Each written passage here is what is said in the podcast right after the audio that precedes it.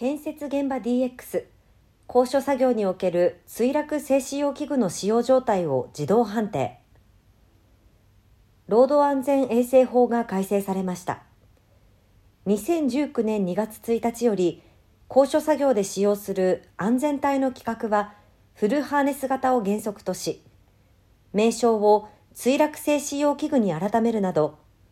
厚生労働省は安全基準を厳格化しています。とはいえ、2021年に発生した建設業の労働災害は、墜落や転落によるものが最も多く、死亡者は110人、死傷者は4869人に上っています。そこで、奥村組と日立ソリューションズは、建設業向け墜落性使用器具、フック不使用者検知サービスを共同開発しました。後者が今月17日に販売開始します。同サービスは画像認識 AI 技術の活用により、鉄骨上作業における墜落性使用器具のフック不使用者を自動検知し、一定時間不使用状態が続くと通知を行います。埼玉県内の現場にて、鉄骨上作業におけるフック不使用者を90%以上の精度で認識できることを確認済みです。施工管理者は遠隔からも作業員の不安全行動を検知し、適切に管理することが可能となります。不安全行動の映像はクラウドに保管されるため、作業員への安全教育や事故の傾向分析など、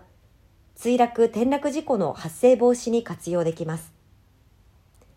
画像認識 AI 技術の活用により、鉄骨上作業におけるフック不使用者を検知し、通知を発することで、不安全行動を抑止し、事故軽減に貢献。現場にいなくてもカメラ映像から作業員の不安全行動を検知するため、管理者の負荷を軽減。